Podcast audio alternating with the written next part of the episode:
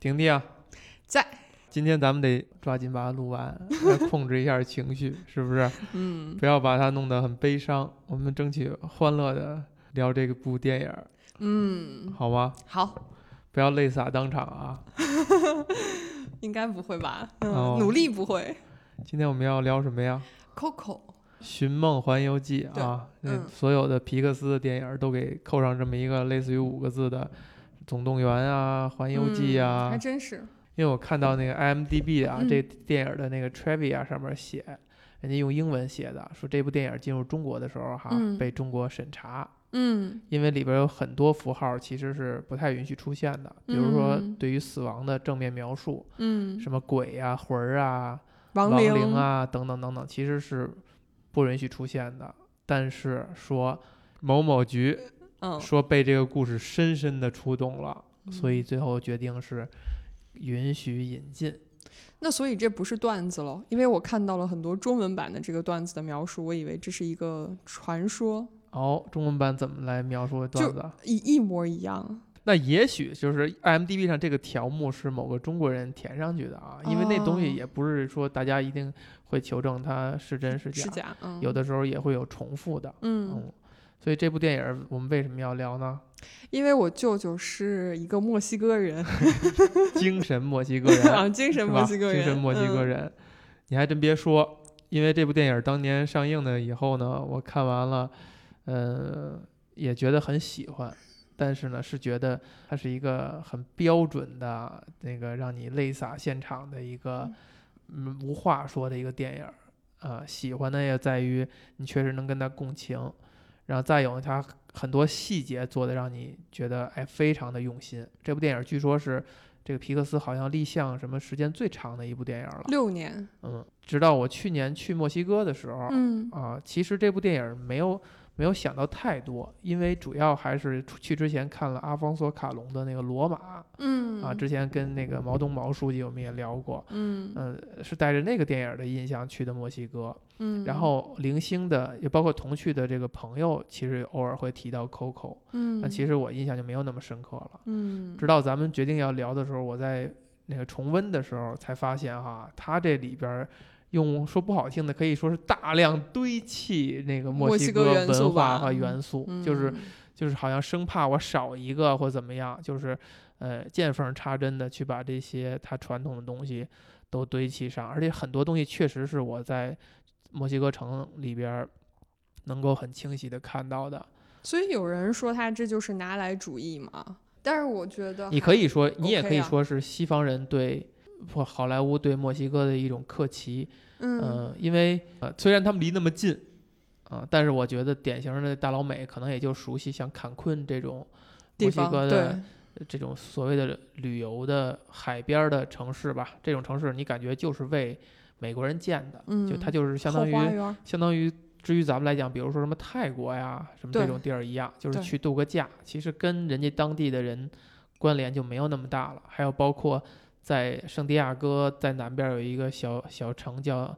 提胡阿纳，嗯呃，以我听说其实是欧洲人说说提胡阿纳很好，很值得去看，有很多异域风情，但。听呃加州本地的人说说，其实那个地儿就已经很像加州了啊，基本上也就是为边境的准备，大家开个车过来参观一下，很不墨西哥。啊、嗯所以我觉得我的第一站墨西哥是墨西哥城，我还觉得挺好的，看到的还真的是比较本土的东西，而且电影里边提到那些元素，确实是融到人家生活里的，它不是用来展现给呃外来人或者怎么样的，而确实是嗯。融在他们生活里哈。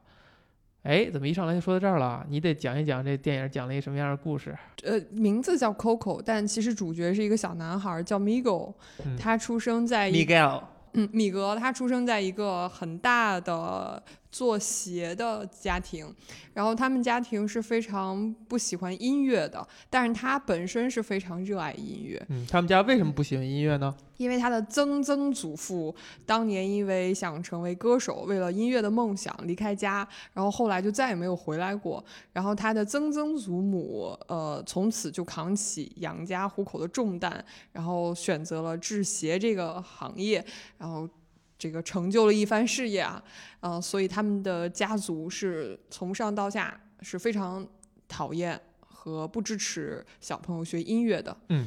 然后，呃，在一年一度的亡灵节的时候，就墨西哥，哎，亡灵节又快到了，十一月一号吧？是吗？对对，十一月一号。咱们在亡灵节之前哈，嗯，是不是这屋子里你看现在坐满了人，是不是你都看不见吧？还有花花那个花叫什么万寿菊？对，嗯，呃，在亡灵节的时候，因为发生了点意外，然后米格他就呃不小心穿越到了亡灵国度，然后他需要得到一个家庭成员的祝福，他才能回到正常的世界，在太阳升起之前。然后他特别希望成为歌手，所以他他以为自己的曾曾祖父就是曾已经过世的歌神，所以他就想得到歌神的祝福，然后回到这个世界。在这个途中呢，他邂逅了，不能叫邂，偶遇了一位这个落魄的歌手，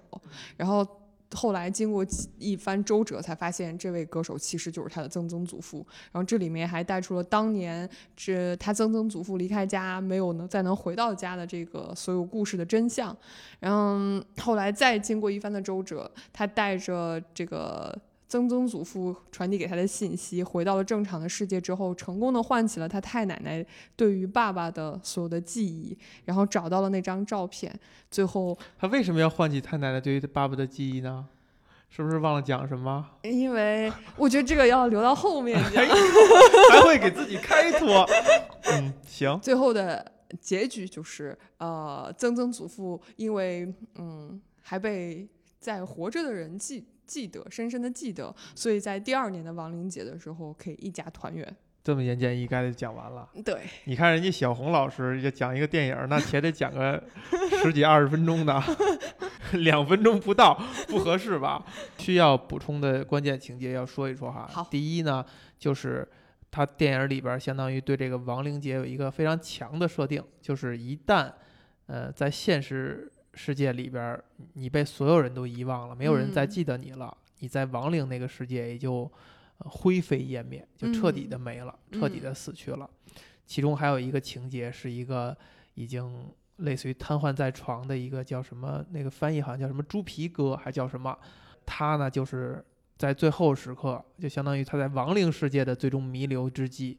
呃，让这个小朋友的真正的这个曾曾祖父哈叫 Hector，然后弹了一首美妙的情歌，听了这首情歌，他就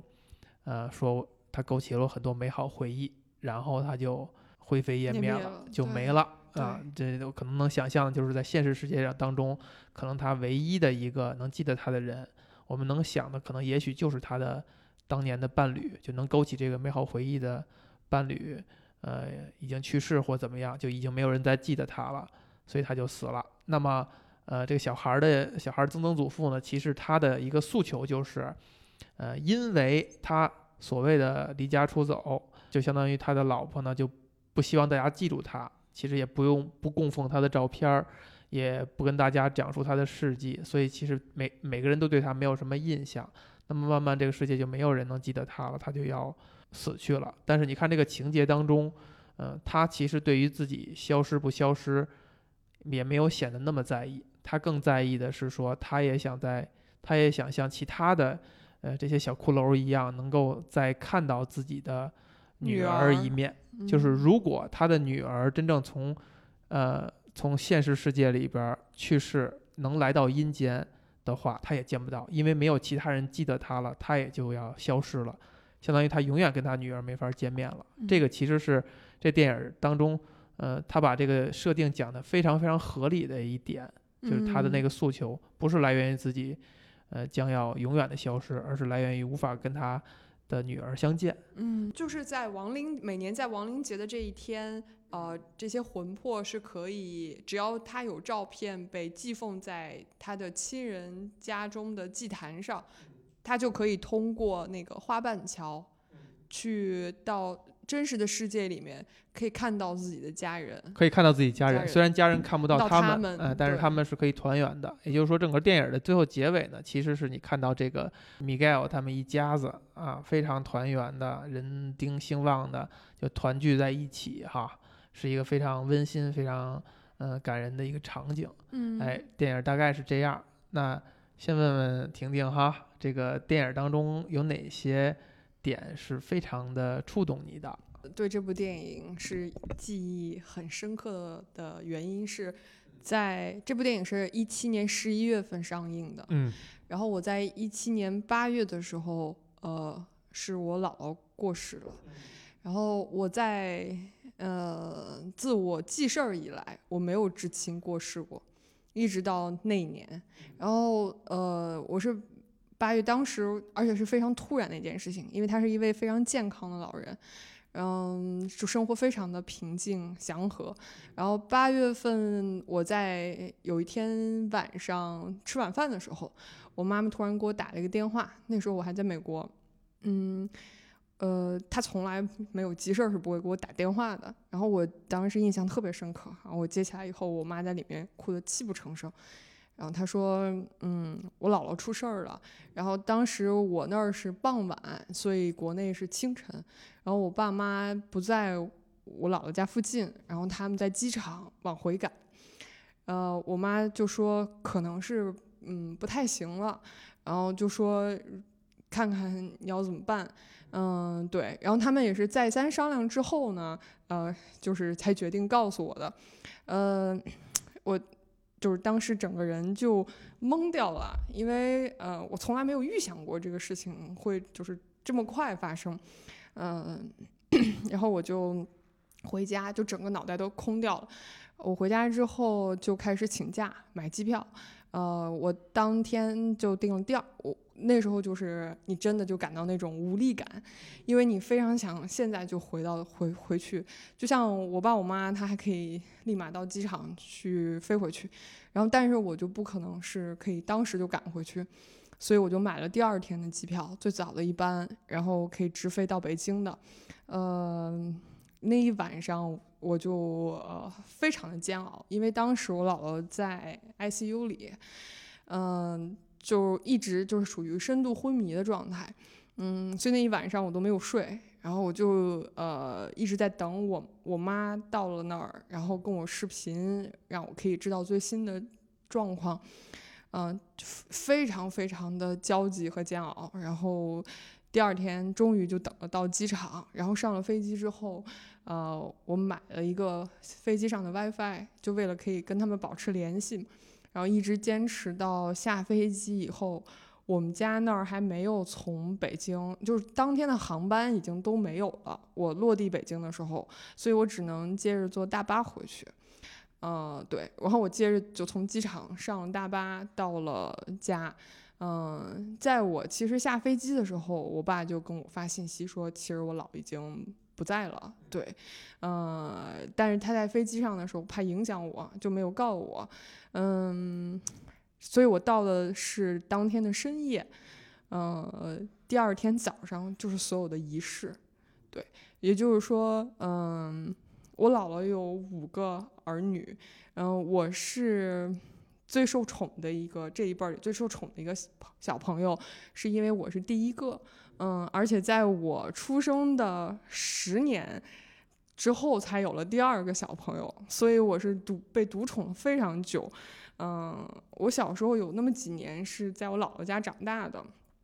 所以，呃，这就是这种感情异常的深厚。然后我，但是最后我的时刻，只有我一个人是不在的，对，嗯、只有我一个人。然后，嗯呃就这种无力感吧，然后就是让我，就是一切都发生的太快了啊、对我到的第二天就是所有的仪式，我就是没有。就是我不知道怎么定义最后一面，所以那个时候我就我不知道怎么定义最后一面。如果最后一面的话，我觉得应该算在我在视频里看到他的时候，因为当时他已经是昏迷的状态了。嗯，但是还能认出来。没有，他昏迷的状态，他是完全没有意识的。嗯，我说你还能认出他来。当然，嗯，对，因为其实，在最后真正所谓的，呃比如说告别仪式的时候，那有可能因为人已经不在了，然后化妆什么的，有可能这个人已经看已经不完全不是你熟悉的样子了。啊，所以其实最后一面其实是可以算到，你就说在视频里边儿，视频里面的时候是最后一面，嗯，而且呃我妈跟我讲说，当时她在我姥耳边，其实我老自从进医院就没有再意识清醒过，一直到离开就非常的快。然后我妈说，她跟我姥说，我已经在回来的路上的时候，说，嗯，就我姥还是身体有反应的，对，嗯，但是最后我也没有赶上，嗯，然后就发生的这些发生的很快嘛，我在家也没有停留特别长时间，因为我是临时请假回去的，所以办完所有的事情之后太快了，一切发生都太快了，我就过了几天我就回来了，回到北美，我就努力的让自己觉得好像什么都没有发生一样，因为我没法接受这件事情，我一直都没有办法去去去就是去正面的面对这件事情。然后后，所以我我很久的生活，那时候好几个月，我都处于一个很奇怪的状态，嗯，因为我不知道怎么去适应这个变化。对我从记事儿以来到这么大二十多年，因为都没有经历过这样的时刻，所以我不真的不知道怎么去面对。而他是我最亲最亲的一位老人。直到就是看这部电影，其实看这部电影之前，我是我都没有看这部电影的预告和任何的介绍，我只是进了电影院，觉得我想去看部电影，非常随机的。对对，然后我看到哦，Pixel 出了一部动画片，然后看一下吧，对，是墨西哥主题的，我只能从海报里判断出是这么一个内容，而且它名字叫 Coco，所以你也没有办法去获得一些更多的信息了，嗯。然后我就看了这部电影，所以我对它其实原本没有任何的预期，但是这部电影就是对在电影院哭成泪人，但是我很感谢这部电影的是在于看完这部电影之后，我可以正面的去面对这件事情了，因为他给我找到了一个出口，对，他让我有了新的认识，就是我可以我愿意去相信这个电影里的设定。哎，我不能顺着你讲我我爷爷和和姥爷的故事啊，要不然咱们待会儿真不行了。因为爷爷也是历历在目，就这些事情也是历历在目。包括看这电影的时候，你也会想到以前的很多事儿，包括甚至比如最后一面啊，嗯，或者他在临终前你你有限的可以去伺候他的那个机会，我都能我都能记得很清楚。然后，嗯，这个我不讲了哈，我要讲就完完蛋了，呃。但是呢，就是好的一点就是你刚才说到这一点，就是你看到这个电影里边给人的感觉，其实就跟我去墨西哥的时候，我包括我之前跟毛东也说过，就是你感觉墨西哥人对于生死、对于死亡那个态度是跟我们很不一样有有一些差别的，因为其实你从从方方方方面面角度，你会会发现墨西哥人民跟中国人民是很像的。很多角度是很像，这些我在那个罗马的那期里边说过啊，但是在生死的问题上，基本上是完全不一样，但是也有一样地儿，比如说我们也有喜丧，就是如果老人没有受到很大的痛苦，其实可以说就包括像你姥姥这种非常急的状态下就去世了，其实我觉得可以算作很幸福了，就他没有遭受非常大的痛苦，没有任何痛苦，对，这就已经算非常幸福了。可能可能如果在一些呃，可能偏远的地方会当做喜丧来办，甚至你在布置灵堂的时候，你看到那个火柴上面都是带喜字儿的，就是说这是一件值得高兴的事，他没有痛苦，他就到另外一个世界了。然后包括亲戚会说，还说说这谁谁谁啊享享福去了，然后北京话就去享福去了，就就是都是会这么去说，非常有尊严和非常没有痛苦。但无论如何，其实你看到。呃，我们对于亲人去世的时候的悲伤，包括去世以后的悲伤，是会持续很长时间的。而这个电影里描述的墨西哥人民呢，其实他们在纪念亲人的时候，是一种非常的欢乐的，非常的热热闹闹的。呃，唱歌跳舞的，然后一起欢度那种感觉。他们对于死亡是一种非常，他们是很不一样的角度，非常直面的态度，就觉得那个是。而且你看他的大街上啊，包括他卖那些纪念品什么的，是充斥着各种小骷髅啊、图示或者图案，甚至小的玩偶。他们对于死是一种非常拥抱的，好像是一个新的开始，一个新的。阶段，就像在他这个电影里面的那个画面，就是我看这部电影，我会真的非常希望有这么一个世界所存在。也就是说，逝去的亲人，他们还是活在一个非常精彩、非常棒的世界里面。对对，但是这个东西，这个东西有的地方你就不不得不去细想。你比如说，他们在那个世界的时候，他们最后的样子是什么样子呢？这个电影里给出的可能是他们去世之前的那样子。你看最后那个 Coco 去世以后，是一个是一个非常老的老太太了。对，然后你到最后，你发现她甚至那个老的那个状态，比她爸爸、比她妈妈还要还要老还要老，对，actor 就停留在了他年轻的样子嘛，停留在年轻的时候样。包包括他老婆其实也没有很老，也可能就也也就还好，对，也还好。对，但是其中也有一个细节，为什么我说几乎不一样，但也有一样的地方，就是当最后结尾这个小男孩的奶奶姥姥，哎，可能是姥姥或者奶奶吧，把 Coco 的照片摆到那个灵堂那一刻，嗯。他们脸上还是难受的，就是还是一个哭丧的表情。嗯，然后只一刻以后，就又立刻又开始庆祝这个亡灵节，也就是说，Coco 可能是刚刚去世不久，就是这种难过，我觉得是肯定是的，就是你再拥抱死亡，你嗯。再呃这个崇尚死亡，或者说你再觉得死是一个新的阶段，你的信仰再强大，但是。呃，亲人的离去仍然对他们来讲是一种无法控制的一种难受。对，所以这个东西肯定还是一样的。这一点上，我觉得不仅仅是墨西哥人，其实我觉得西方人很多信奉基督教的人，嗯，他们也是非常可以平静和从积极的角度去看待这个事儿的。所以你看，在他们的葬礼上，呃，很多人非常平静，对，呃，还是会哭的，会，哭还是会哭的。但不会，它是是平静的，是庄重的，是怀念逝者，甚至影视作品里边是说，大家还会讲跟逝者之前的一些事儿，有的人。有的人会开一些玩笑，等等等等。我跟朋友探讨过这个问题，就是我们的在对待这件事情的区别，因为就像说，葬礼不一定是。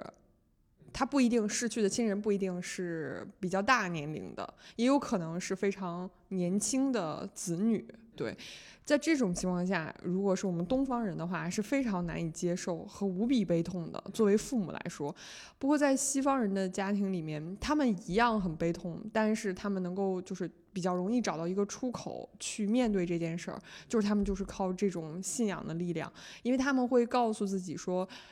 我的这个亲人是会去了更好的地方，所以我应该为他感到高兴，然后以此来排解自己的一个悲痛。其实一样，信仰也好，文化也好，都是帮我们去嗯，就是理解一些我们理解不了的事情，对吧？有也许真的存在，就存在那样一个世界，只是我们的科技没有发达到发现他们、看到他们，或者这个或者更高的这个做这个 做这款网络游戏的那个那个制作者，其实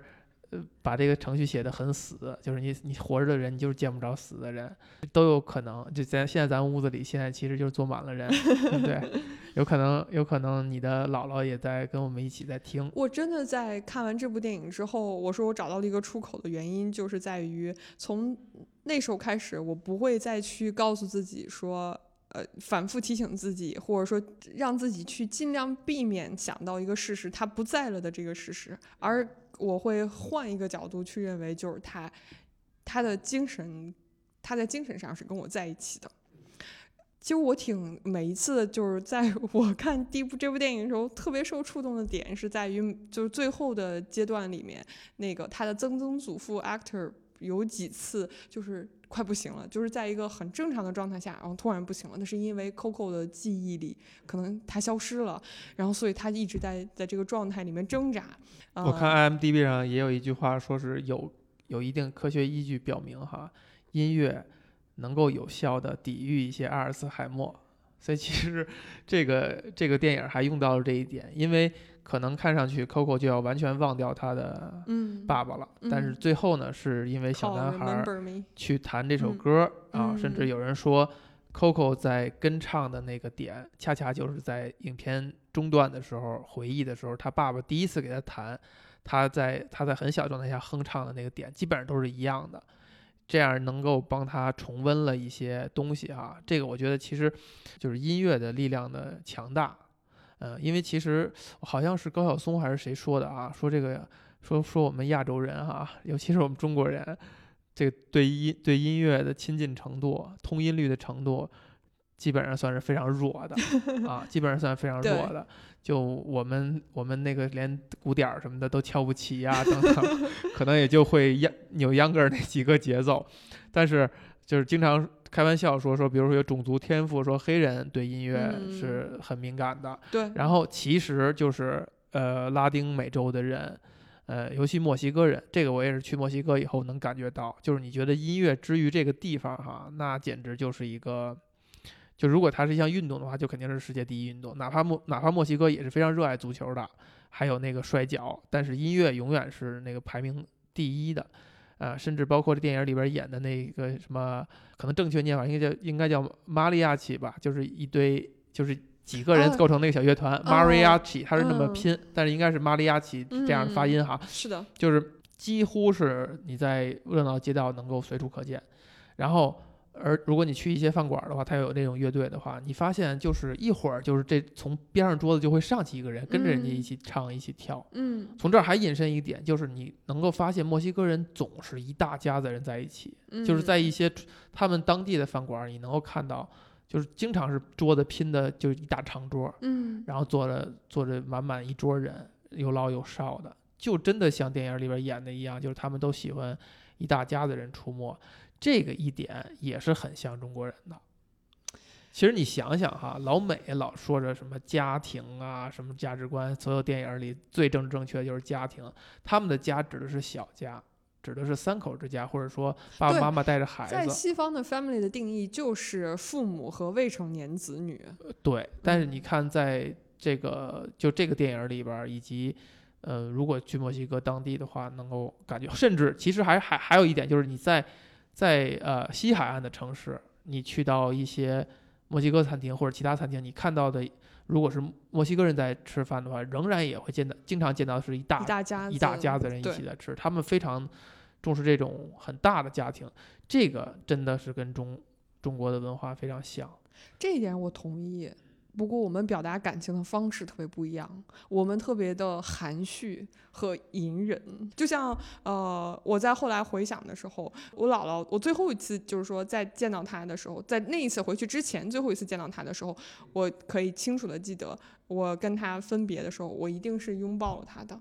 嗯，这一点让我回想起来是很温暖的一件事现在确实，我每次去看我奶奶，都是会在临走之前都会去拥抱她一下。对，而且我奶奶已经养成这个习惯了，她也半开玩笑的说：“ 来来来，跟奶奶抱抱。”啊，甚至她现在有可能有时候都叫不出我的名字来了，但是嗯她还是会记得这个这个人可能会拥抱我一下。我这个电影有几个点，有几个情节是非常触动我的哈，包括嗯我这次看仍然是这样。第一个就是刚才咱们提到的那个那个，就翻译叫猪皮哥还是什么，嗯，嗯就是他消失的那一块儿。，对，其实你看这个电影，它其实大的篇幅讲的还是亲情，讲的还是跟祖祖一辈儿、父一辈儿之间的感情。但是在这一刻的时候，其实是这个小男孩的曾曾祖父唱了一个就男女爱情的歌歌情歌唱了一首情歌，然后送这个猪皮哥走。而且在他要弹琴的一刻，这个他问这个猪皮哥说：“你想听什么？”听什么？他说：“那你还用说吗？你你能不知道我想听什么吗？”也就是说，这个东西是不是这一次了？以前也一直是这样，就是这个是他埋的，就我们说冰山创作理论，他他非常构思了非常大的一个冰山，但只露出了一个小角。其实他冰山底下埋的就是曾曾祖父跟这个猪皮哥之间建立的感情，可能就是在他们日常一起饮酒的时候去谈论以前恋人时候的那嗯种感情，然后一起弹琴唱情歌，去怀念他们生前的美好的恋情。然后你看到猪皮哥是一个人在，也就是说他的那个恋人要么就是俩人没走在一起，要不就是其实就是在在世的唯一还记得他他的人，还在世，那他就完成了，就是他是第一个让我们意识到之后会有可能会发生什么。如果 Coco 去世了，最后一个记得这个 Hector 的人去世了，好像你会觉得 Coco 会见到他的爸爸，但其实因为他最后一个记得他的人消失了，他反而见不到他爸爸了。这件事儿就发生在了猪皮哥身上，就是他的恋人，他可能唯一记得他的他的恋人，对啊，可能在生前觉得我去世了，我就能见到他了。但是当他真正去世以后，这个人没了，就这么轻描淡写的演出来了，就非常非常的动人。然后还带了一个镜头，就是他的这个小桌子上放的是两个酒杯，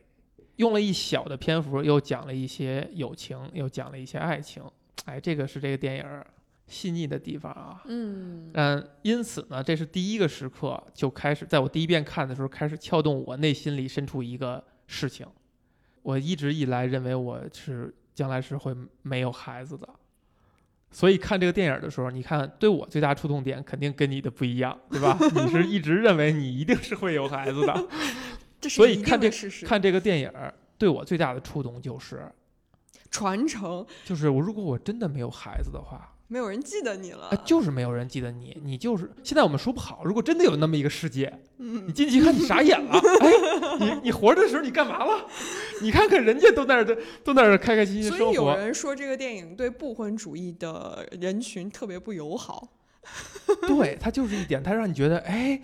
万一这个世界跟你开一个玩笑，等你死了以后，那边哈哈，你看看你被骗了吧？你没有孩子，你这活不，你在这儿也待不了多长时间，你就被大家遗忘了，你就再也没法活了，或者甚至所以这就是一个矛盾点，就是你想，当我们到了那一刻的时候，你一定会希望，一方面你又就假设一下，你一方面可能会希望你的亲人可以放下悲痛，不要再去沉，就是他们会。放下的，你知道对吗？他们会但放。但另外一方面，你又会希望你不要被遗忘。我现在在想起我爷爷、我我姥爷，呃，还是挺美好的。甚至比如说，我们现在再去扫墓的时候，是也是像可能没有电影里边那么那么快乐，但是会说，哎，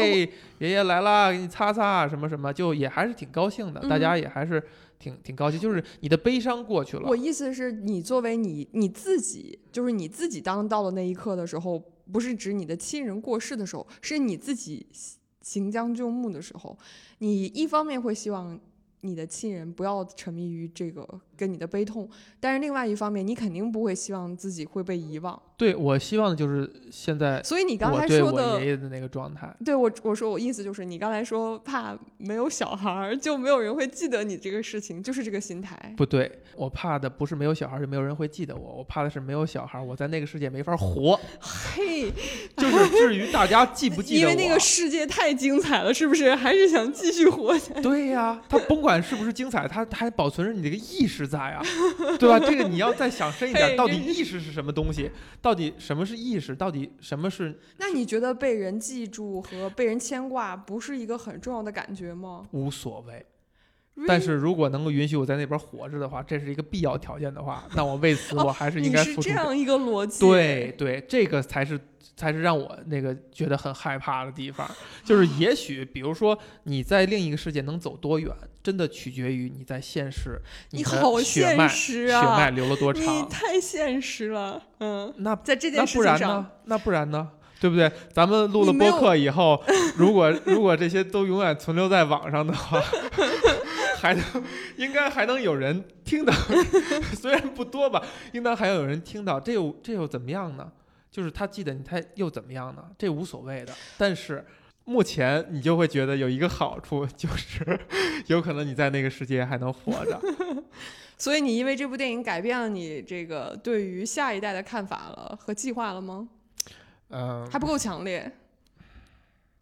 还不够强烈，但是它确实是 有撬些触动。撬动了，就就拨开了一个一个小石缝儿，对吧？嗯有有一些有一些触动，这个触动不真的不来源于说就是没有人记住你了，但是你想想这个事儿，这个事儿还能怎么看哈？这我也跟其他的朋友聊过，为什么很多人希望千古留名，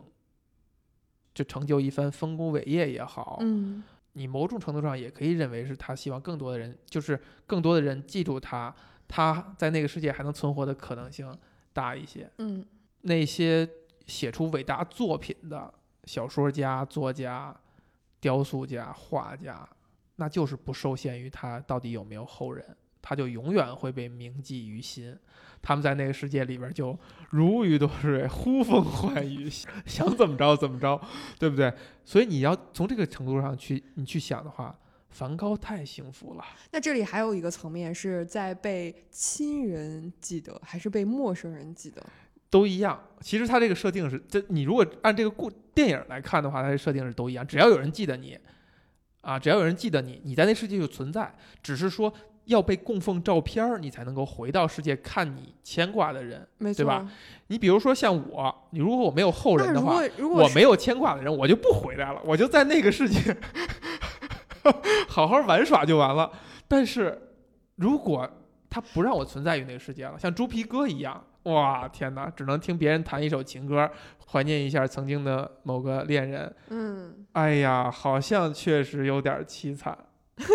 好像确实有点凄惨，然后就只能灰飞烟灭了。呃，猪皮哥这一段确实是我第一个泪崩的点。我觉得就是影片从这儿开始就进入了一个控制不住的节奏。对，呃，但是对我特别，但是我的触动没有那么的强，嗯因为当时就是因为你觉得你永远你还是会有孩子的吗？哦，我没有，对对我就根本没有往这儿想。对，我 我都没有考虑过这个问题。这个电影，这是这电影看完以后给我造成的一记猛猛烈的伤害。在那段时间，我跟不同的朋友聊过这个问题。我说我这要没孩子了，以后 以后在那个世界也没法活着了，不不给我发票了。我这这角度太不一样，我真的在这一点上是完全没有想过你想的这些事情的。嗯，但是呃，这个电影除去就是刚才我们聊的这一些我还没有把它再说完整。啊，如果延续这设定的话，嗯，你对你的爸爸妈妈也是有这个责任的呀。就是如果我没孩子了，也没人会记得他们，他们也将要灰飞烟灭。你真的是认真思考过这个问你题，想想是是我并没有，有道理。对不对？对你对他，你对他，就所以你看，就是我们之前也探讨过这个问题，嗯所以我是不是现在认为这个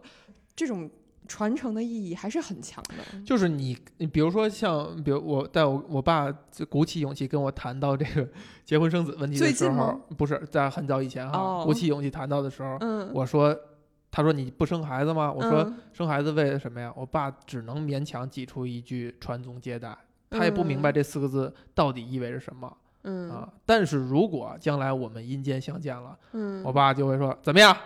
？I told you，是不是？你看看啊，还是有用的吧？没孩子，待会儿我们俩就消，咱俩就消失了。哎，也有可能不，甚至有可能就是在我死的那一刻，我爸爸就消失了，因为他没有他没有孙子能够记得他长什么样。我们可以不要在这个问题上纠结的如此清楚吗？太你想想，这是不是就这这这给人打击太大了？你想想，这不要这样，因为这个电影我看完只停留，我没有想那么多层，我只停留在，OK，我知道我姥姥她在，对因为我在，我记得她，对然后所以我停留在这一层，我觉得特别幸福。对，但是你看，如果我去世了，发现到那个世界，我爸没你真的了。好恐慌我！爸没了怎么办？我爸我妈没了，你说这怎么办？上哪儿说理去？是吧？都来不及了。所以我，你所以你懂了吗？所以我需要在我去世之前，我搞清楚这件事儿到底存不存在那样一个世界。然后，也许在最后去世之前还有机会啊，尤其尤其那个男性可能机会大一点儿。那个是不是看给自己你再留看到了我的表情吗？在你说到这一点的时候，看 看看看能不能还给自己留一个留一个保险啊？太功利了嗯。。然后另外一个非常让我触动的一个点，在这个 Miguel 在这个亡灵的世界登台去演唱的时候，哦，在他们俩在他跟曾曾祖父其实互不相认的时候，他嗯们完成了一次祖孙同台，嗯而且这基本上是他们俩唯一一次同台，来自于两代有天赋的热爱音乐的人，在他们不知情的情况下完成了一次同台。就当你第二次看这电影的时候，你会被这一刻非常的触动啊，因为之前有过一部电影叫做《August Rush》，就是八月迷情。呃，其实他他讲的是在街头这两个一个小孩跟一个大叔相遇了。但是观众知道他这小孩其实就是这个大叔的孩子，但是他们俩不知道，就是觉得哎都是街头艺人，俩人就共奏了一曲，而且奏得非常的有默契，那个音乐的美感就让你觉得哇，简直浑身都触电了一样。但是那一时刻是非常美好的，就是你与你自己的一个长辈儿，甚至长好几辈儿的人，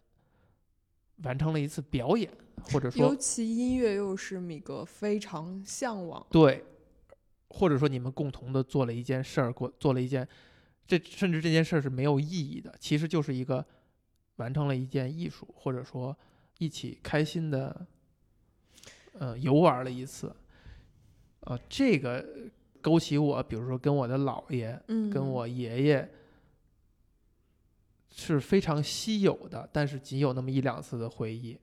想到这些的时候，反而是触动特别大的，因为它太稀少了。嗯，就尤其是你电影里边你那么热爱、那么热爱这个音乐的墨西哥人民，就他们如果他们都在世的话，我相信他们可能有很多机会能一起去演奏、对，一起弹唱，就包括这个这个 actor 跟他的闺女那么小小闺女还跟他一起唱歌等等，会很多有机有有机会。但是对于我们东方人，甚至就是对于我们中国人来讲。是非常非常少的。对你可以回想一下，你有没有跟过你的长辈儿一起做一件非常无意义的事情，只是为了高兴快乐，一块儿唱个歌啊，一起跳个舞啊，甚至一起做一个什么模型，搭一个什么积木，其实可能在我们有意识以后都不太有了。就说到这里的时候，我确实一直长大以后有一个遗憾，就是我我姥爷其实是非常擅长拉二胡的，对，但是我小时候很不喜欢二胡，你看看是不是？非常的遗憾。是在我长大，在 长大之后，我是很遗憾这件事儿的。就我就想，如果我会学，我当时有学二胡的话，我是可以跟他一起，可以这个在小时候不觉得，长大之后会觉得这是一个很遗憾的事情。嗯，要不然的话，可以呃，你可以探讨，然后有交流，然后因为本来。跟父辈就会有很多的代沟，你很难找到一个共同有兴趣的话题，可以聊非常久。我不知道你啊，但我就觉得在呃长大之后，呃尤其是在离开家开始有自己的生活之后，再去跟父辈交流的时候，你会需要去找一些点能不够不交流，我们都都不交流。这个事儿确实是有点伤感，因为像我跟我爸爸都是属于是非常喜欢喝酒的人啊，嗯尤其我爸爸每天，我觉得他至少得喝两顿吧。但是我们一起喝酒的时间或者或者次数啊，屈指可数啊，这就是一种东方的、中式的、北方的文化的趋势，就是还是很难跟自己爸爸坐在一起喝酒的。那我觉得是男性之间吧，对，因为我觉得像我，我跟我妈妈，包括我爸爸，就是是一个什么事情都可以交流的对状态。对对对对，我觉得这是性别的区别女孩儿可能不太一样吧。对呃，这男孩儿还是差点意思。那是一件很遗憾的事儿啊。我觉得你还是可以实现的。也不一定，喝多了没准儿也 说不了什么好话，是吧？也不一定。但是你看，你你包括这电影当中，你也可以看到，祖孙在不知情的情况下完成了一次呃合奏啊，一起共嗯同的表演，你能够看出来他当初的那种父子天性。就是嗯我以前经常说，就是说，其实就这种非常直接的情感啊，就是我们现在还研究不了，就有一种是是先天的情感，就是母子连心、父子天性，就这个东西可能不需要任何的教育，不需要任何的传递、呃培养、社会的熏陶，你就天然的存在于。这两个个体之间，这个东西可能我们科学解解解释不，暂时还解释不了。文艺作品也是从这个角度去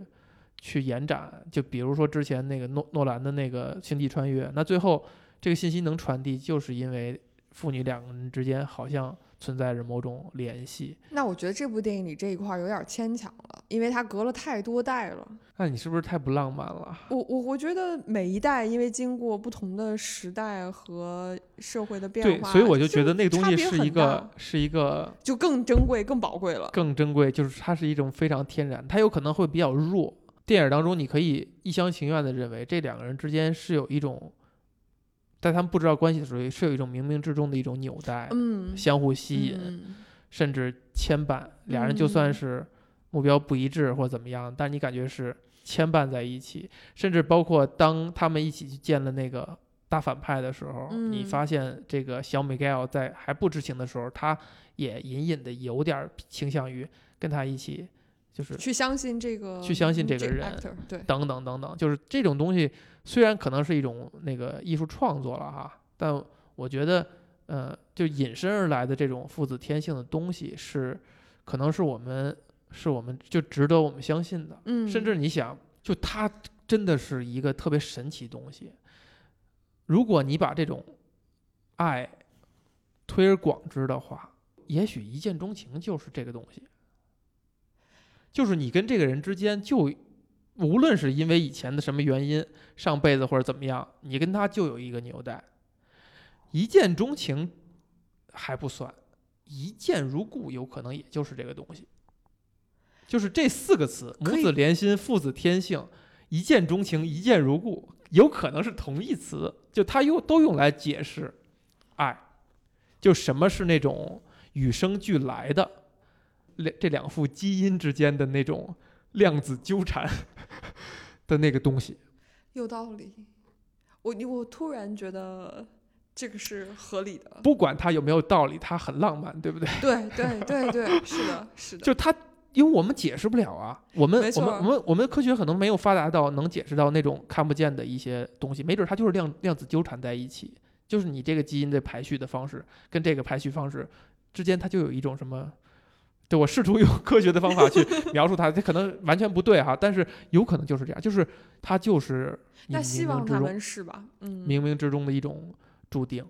这个电影我最我其实还有一个比较触动的点，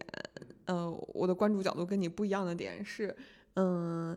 那一段描写的并不是很详尽，在而且这就是在电影的后期了。当然，大家的注意力更多是在于这个呃，他要在日落之前，小男孩在日落之前回到现实的世界里面，嗯、就是这个小男孩的曾曾祖母，他在跟他的曾曾祖父在重逢之后，呃，当电影揭揭开了当年的真相，就是他的曾曾祖父是因为被这个大反派给毒死了，所以才没能回到家。但其实他当时已经收拾好行囊，决定放弃音乐，回归家庭，去找他的妻子和女儿。他不能够呃因为梦想嗯来抛弃家庭，抛弃家庭，对，就说家，他们里面总强调的一句话是 “family comes first”，嗯，对。然后他尝试去做过这个行为，但是因为这个大反派毒死了他，所以他才消失在人间了。然后，但是他的曾曾祖母这么多年都不知道这个事情的真相，嗯他没有地方不原谅他。对，没有地方可以获得这个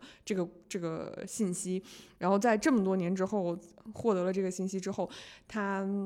我觉得这一段是很美好的。我在这个电影里面还看到的一点是，这个家族的女性是非常的强大的。不止这个家族，其实你看他，他讲到了一些墨西哥文化当中，嗯，还是挺那种就有点母系的那种感觉。嗯这个你在当地也能够嗯看到，你看街边那些摆 taco 摊儿啊什么的，你随处可见那些非常强悍的女性。然后包括阿方索阿方索卡隆那个电影里边，你看到他也在描述，他虽然他在描写他童年的事情，但是他印象当中最深刻的仍然是两个两到三个强力的女性。在那个电影里边，男性是是是缺位的，是失位的。嗯，这个电影仍然也是这样，就是男性是一个完全是一辅佐的但这个事儿，玩闹的一个状态。这个事儿有另外一个说法，就我看到了一个信息是说，这个导演他自己本身是在十岁的时候，他父母离异了，他从小是跟他的妈妈、姨妈和外婆生活在一起的。所以他是像也是在相当于在一个小型的母系社会里面生活，这个也是我说它跟中国社会有一些相像的地方，就至少我的生长环境里边儿也仍然是强悍的姥姥和强悍的奶奶。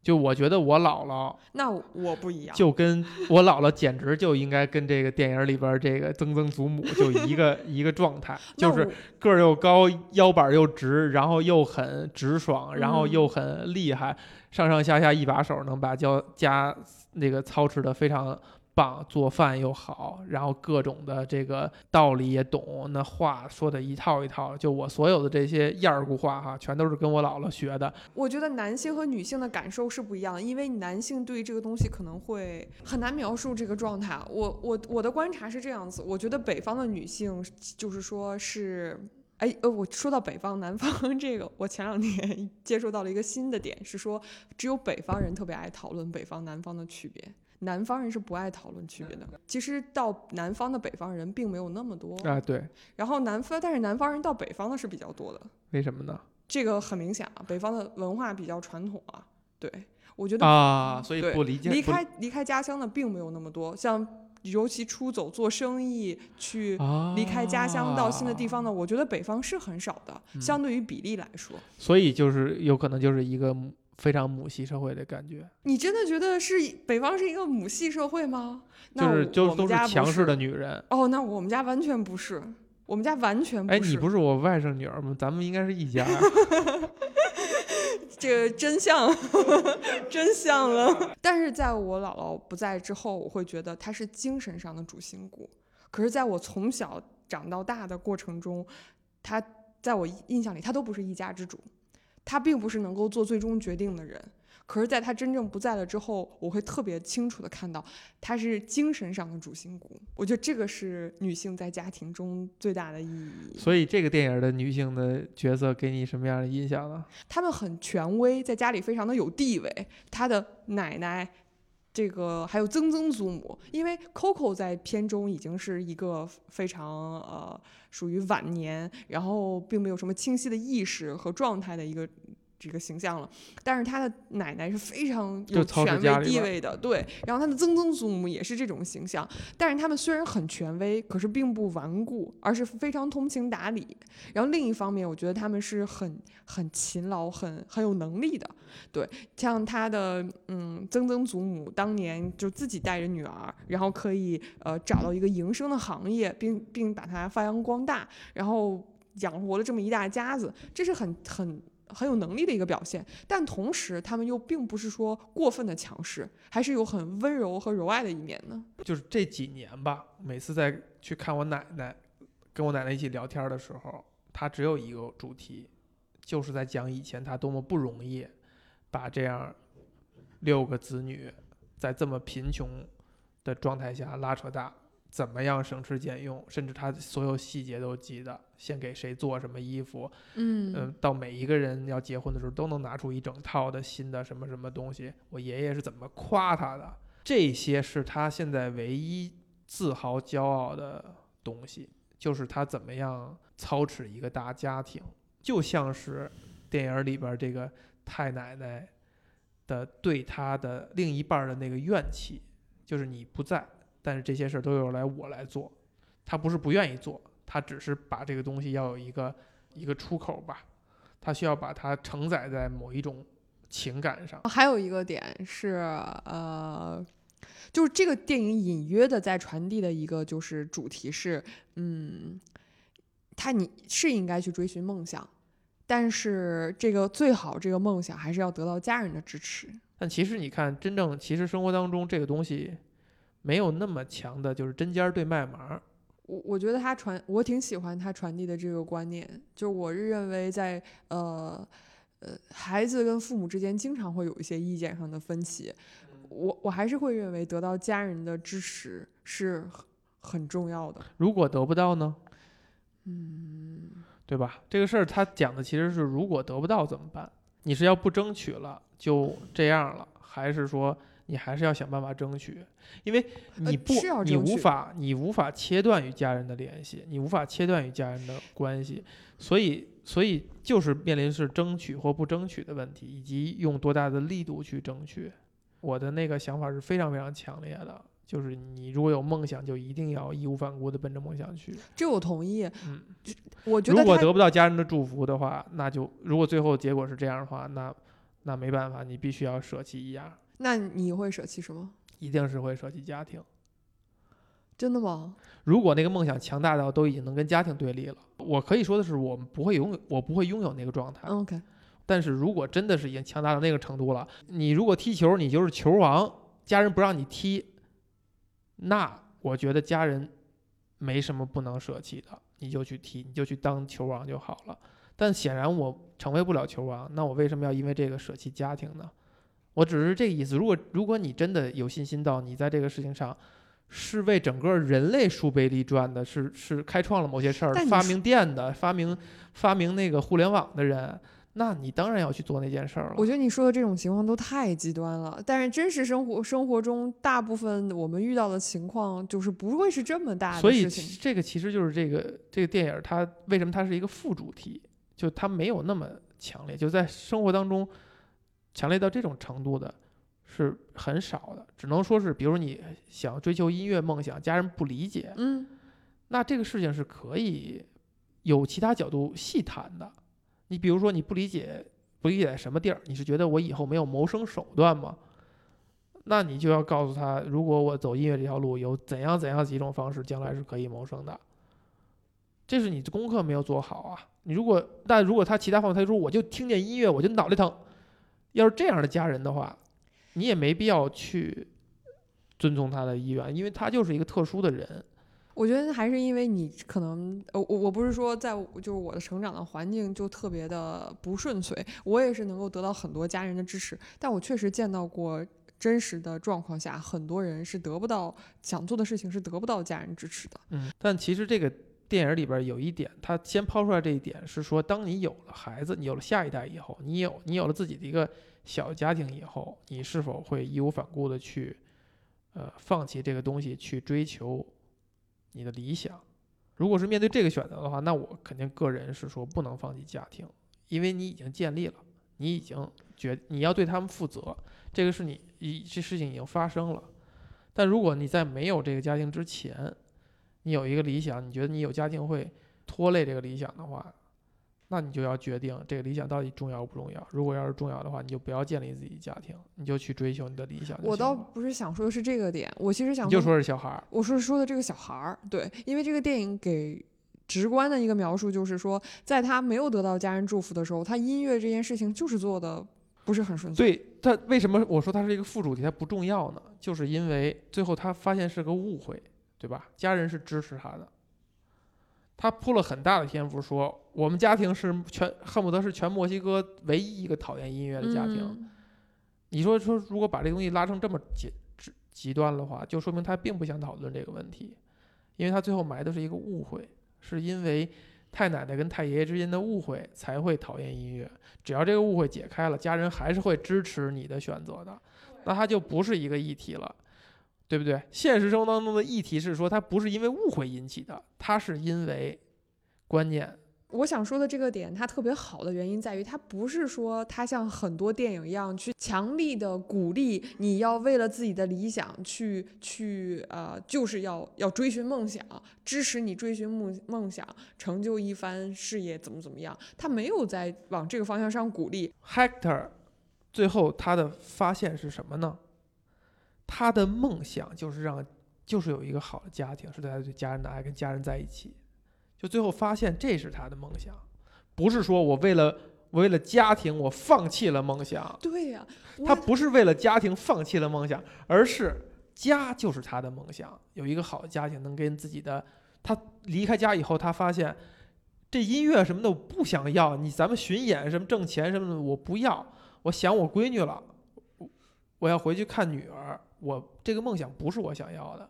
我想要的其实是这个家庭，家庭是他的梦想，他没有把梦想跟家庭对立，而在讲的是说你要明白你自己什么对你来讲是最重要的。梦想不是说要像所有的电影或者一些呃文学作品去鼓励人一味的追求梦想，像梦想是什么呢？那你追求一个好家庭算不算追求梦想？我也算吧。你看，你这就是在找茬。我本来想表达的点就是在于，我认为梦想它有意义的情况，就是要在你得到你家人的支持的情况下，它才是有意义的追寻。我们就是普通人，我们不是你所说的这种。对，所以普通人他有可能他的梦想就是我有一个好的家庭。这个，这个你说他有的人可能哦。对不对？不是不是，咱们的梦想就是一个有一个好家庭，很大我们可以不站在他曾曾祖父的角度来说，站在米格的角度，在米格角度，他还是想要音乐的吗？对不对？对呀，他他所以他就是得到家人的关爱，得到家人的支持。最后是说这个误会解开了，大家都会支持他，所以他最后可以去。可以真正的享受音乐，而不是在躲在阁楼里面去偷偷的在去练习怎么样解开的呢？是他一步一步追求他梦想的过程当中去解开的。如果他在第一刻他就妥协了，OK，家人不让我玩，我没有说不要我，而家人不让我玩音乐，我就回去了，那这个误会就解开不了了。这这样还成立吗？就这就这就是逆着他的价值观了，对不对？他就是因为他做了一件事儿，是说我甚至你在背弃了自己家庭去追求这个。追求这个梦想的